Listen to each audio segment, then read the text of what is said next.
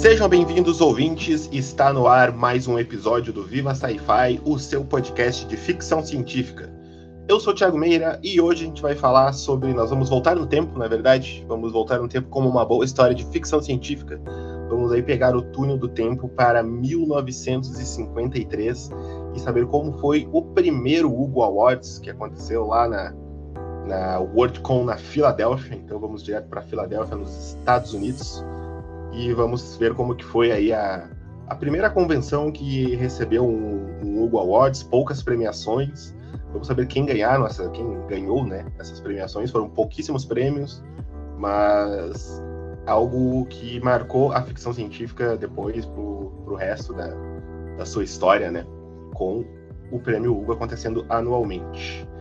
Mas antes da gente falar aí do, do Hugo Awards de 53, estou aqui hoje em carreira solo, né?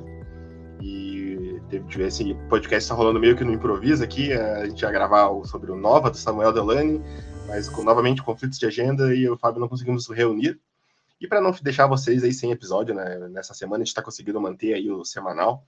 A gente está fazendo esse episódio aqui de, de quem levou o prêmio, né, que já aconteceram, já fizemos alguns ano passado e vamos fazer mais mais este agora e depois a gente volta à nossa programação normal, beleza? Um recadinho rápido, né? Vocês já devem ter visto que a gente está com o Apoia-se, então Considere apoiar aí o Viva Sci-Fi. Agora a gente está lá na plataforma do Apoia-se, apoia.se barra Viva Sci-Fi. Você pode ir lá e escolher a sua categoria de apoio. A gente tem o apoio com 10 reais e o apoio com 20 reais. Você pode dar o valor que você quiser, mas dentro que se encaixe nessas categorias.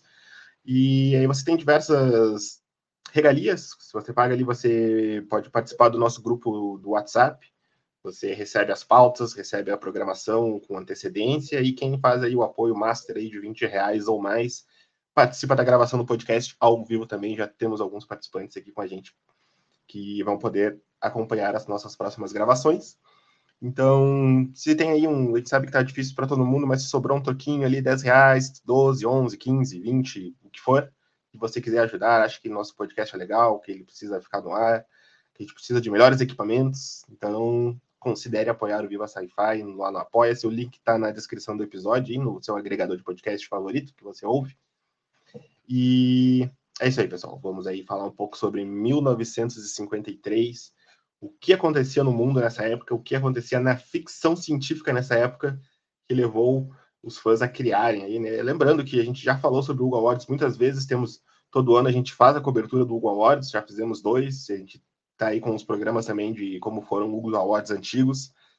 E a gente vai falar como que foi aqui a primeira, então, né? Ela acontece em 53 na Convenção Mundial de Ficção Científica, a WorldCon, né, que foi na Filadélfia, como eu falei antes, né? E embora o seja anual, em 53 teve essa primeira edição e em 54 não aconteceu. Foi foram ignorados, né? Então, ele, os ULA se torna uma tradição anual e ele permite que os participantes selecionem o melhor material do ano anterior, né? Então, a, em 53 ela acontece ali meio que ao acaso, né?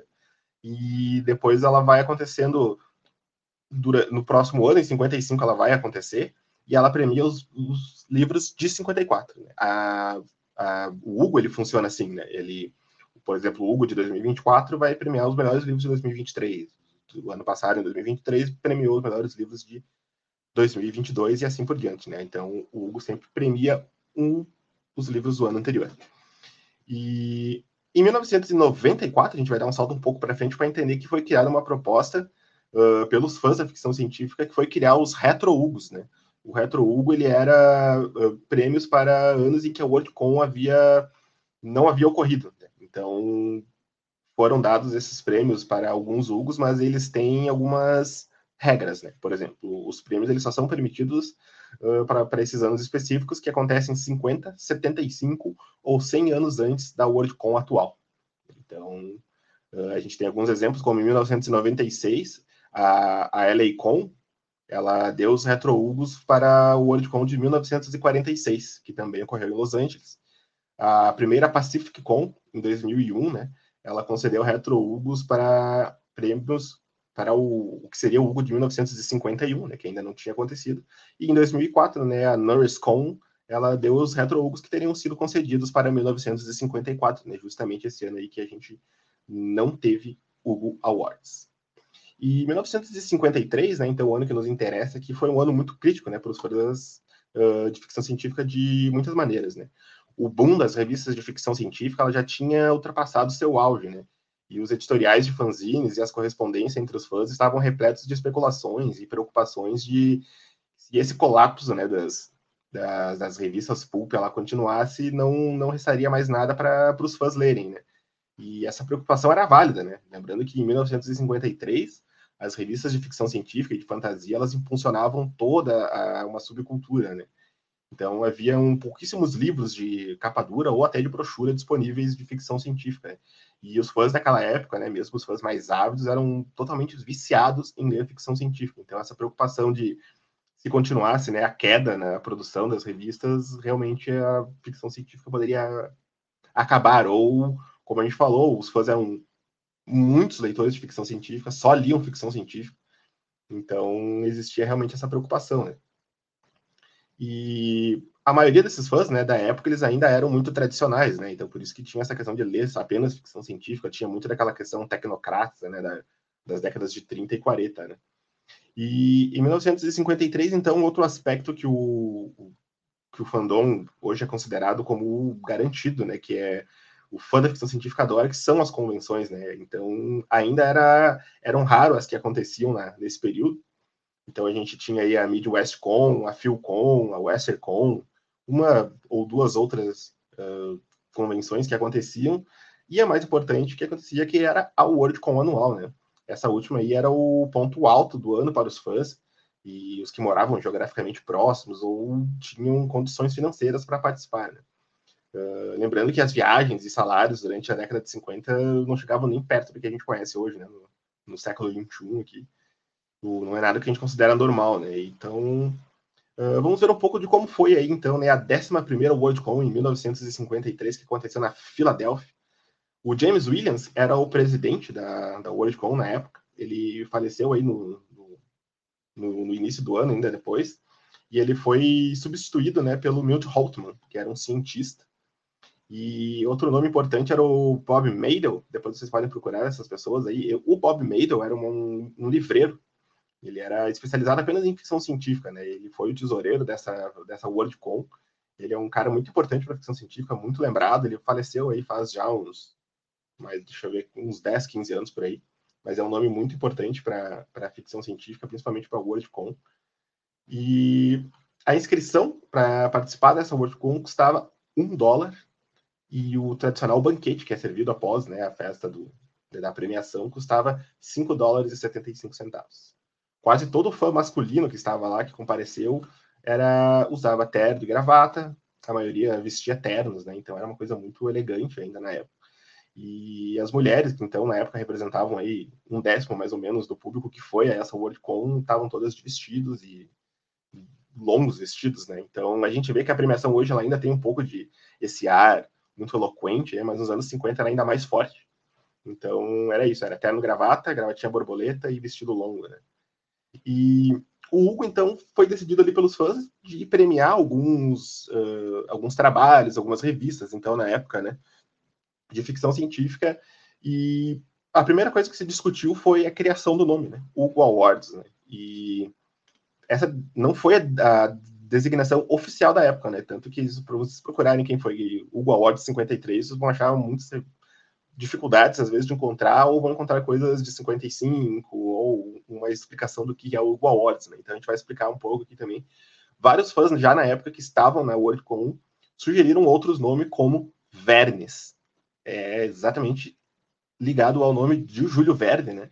Então, mas por uma votação ali interna deles, acabou que ficou com o nome Hugo Awards, o Júlio Verne não ganhou essa, né? Curiosa, né? A gente sabe aí, né, Hugo, a importância do, do Hugo Gernsback, né, que é quem leva o, o, nome na premiação, um grande editor de ficção científica das revistas Pulps, né, então acho que os fãs de Pulp realmente pesaram né, nessa escolha. Né. O tradicional apresentador da, da, do Hugo desse ano, em 53, a gente viu, né, ultimamente, quem tem apresentado o Hugo tem sido George Martin, né, escritor aí das Crônicas de Gelo e Fogo, na época, em 53, o primeiro apresentador e o mestre de cerimônias do banquete foi Isaac Asimov. Né? Como ele deveria ser aí, realmente, por vários WorldCon seguintes ele foi o mestre de cerimônia, né?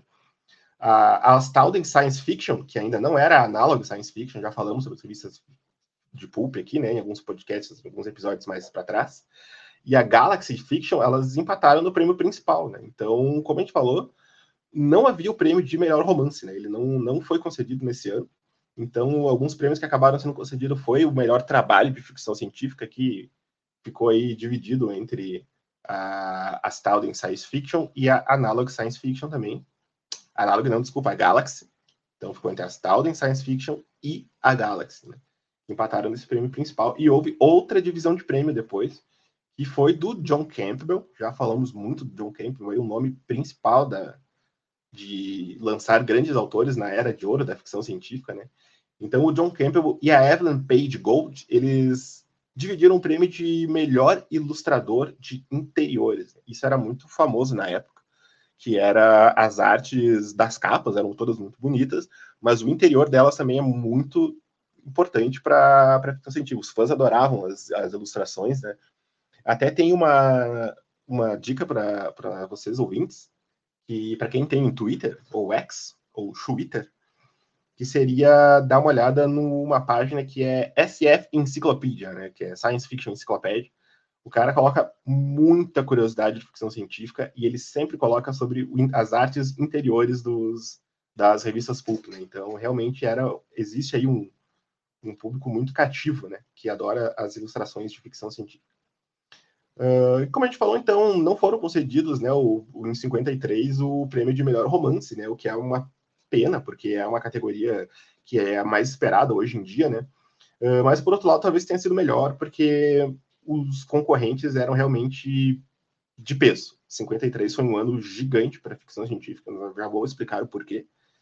E a competição, provavelmente, em 53, ela estaria mais acirrada do que a gente vem vindo nos últimos anos, aí, que escritores ótimos, excelentes escritores, mas em 53 alguns nomes já eram consagrados dessa premiação. E então vamos citar alguns aqui. Em 53 foi lançado, por exemplo, um livro que não é muito conhecido aqui no Brasil. Ele procurei, ele não tem uma tradução, e foi o More Than Human do Theodore Sturgeon. Se alguém já viu aí, comenta aí pra gente aí no Spotify, comenta nas redes sociais.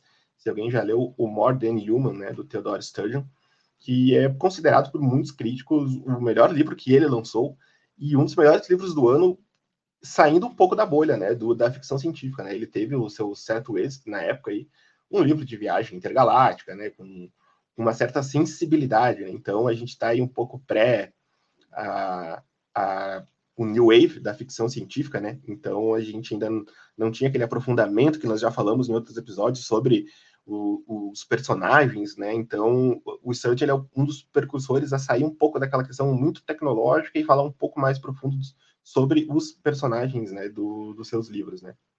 E ele não foi o único escritor a, a, que nos presenteou com o seu melhor naquela época, né?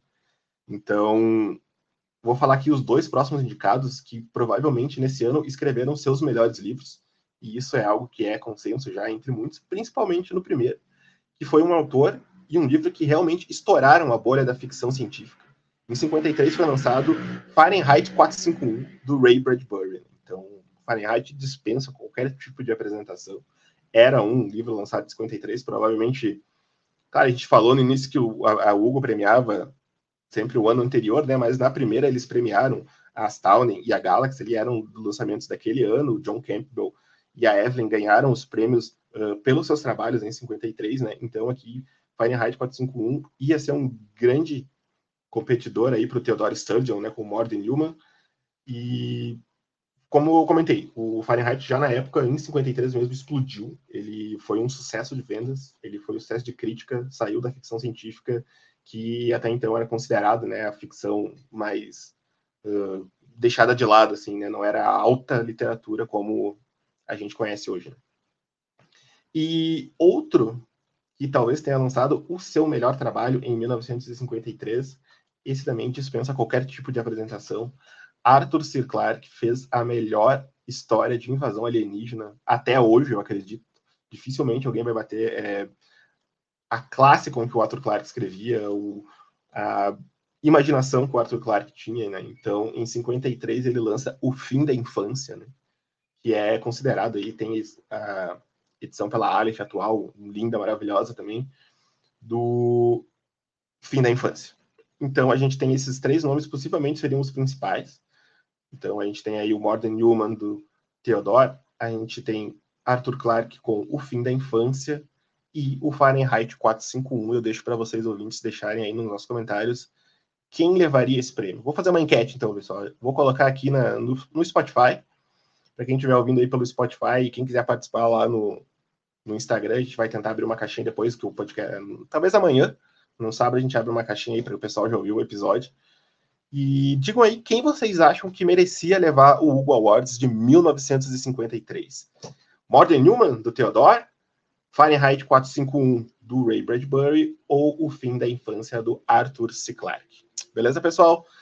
Isso aqui, então, foi mais ou menos como foi a, a WorldCon de 1953, a primeira a conceder um Hugo Awards para alguns poucos autores e algumas poucas revistas. Uh, em 54 não houve, em 55 o Hugo Awards volta. Voltaremos também com mais episódios sobre o Hugo Awards, com alguns outros anos, com algumas curiosidades. Temos anos que teve uh, empate técnico aí entre, entre alguns autores, então o prêmio foi dividido. Isso é, é o, uma questão mais interessante, que teve anos em que foram necessários criar regras para não acontecerem mais empates, né? Que acontecia muito nesses primeiros anos aqui de Hugo Awards. Então a gente pode falar um pouquinho sobre essas curiosidades. Fábio Fernandes com certeza voltará para nos ajudar. Essa semana a gente vai ficando por aqui, pessoal. Se você gostou, compartilhe aí com o pessoal. Uh, espero que tenham gostado desse podcast aqui, meio no improviso, como eu falei. Trouxe algumas curiosidades para conseguir, de, praticamente de ontem da noite para hoje, né? Essa gravação que eu estou fazendo agora, estou gravando no dia do lançamento do podcast, então teve que ser um pouco na corrida para prestigiar vocês. Aí, espero que tenham gostado, espero que tenham sido informados aí sobre como tudo começou nas premiações, né? Hugo, a primeira grande premiação de ficção científica e fantasia, nessa época ainda só ficção científica.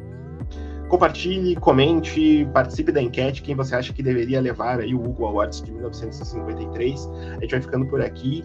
Lembrem-se, assistam sci-fi, leiam sci-fi e vivam sci-fi. Valeu, pessoal. Até a próxima.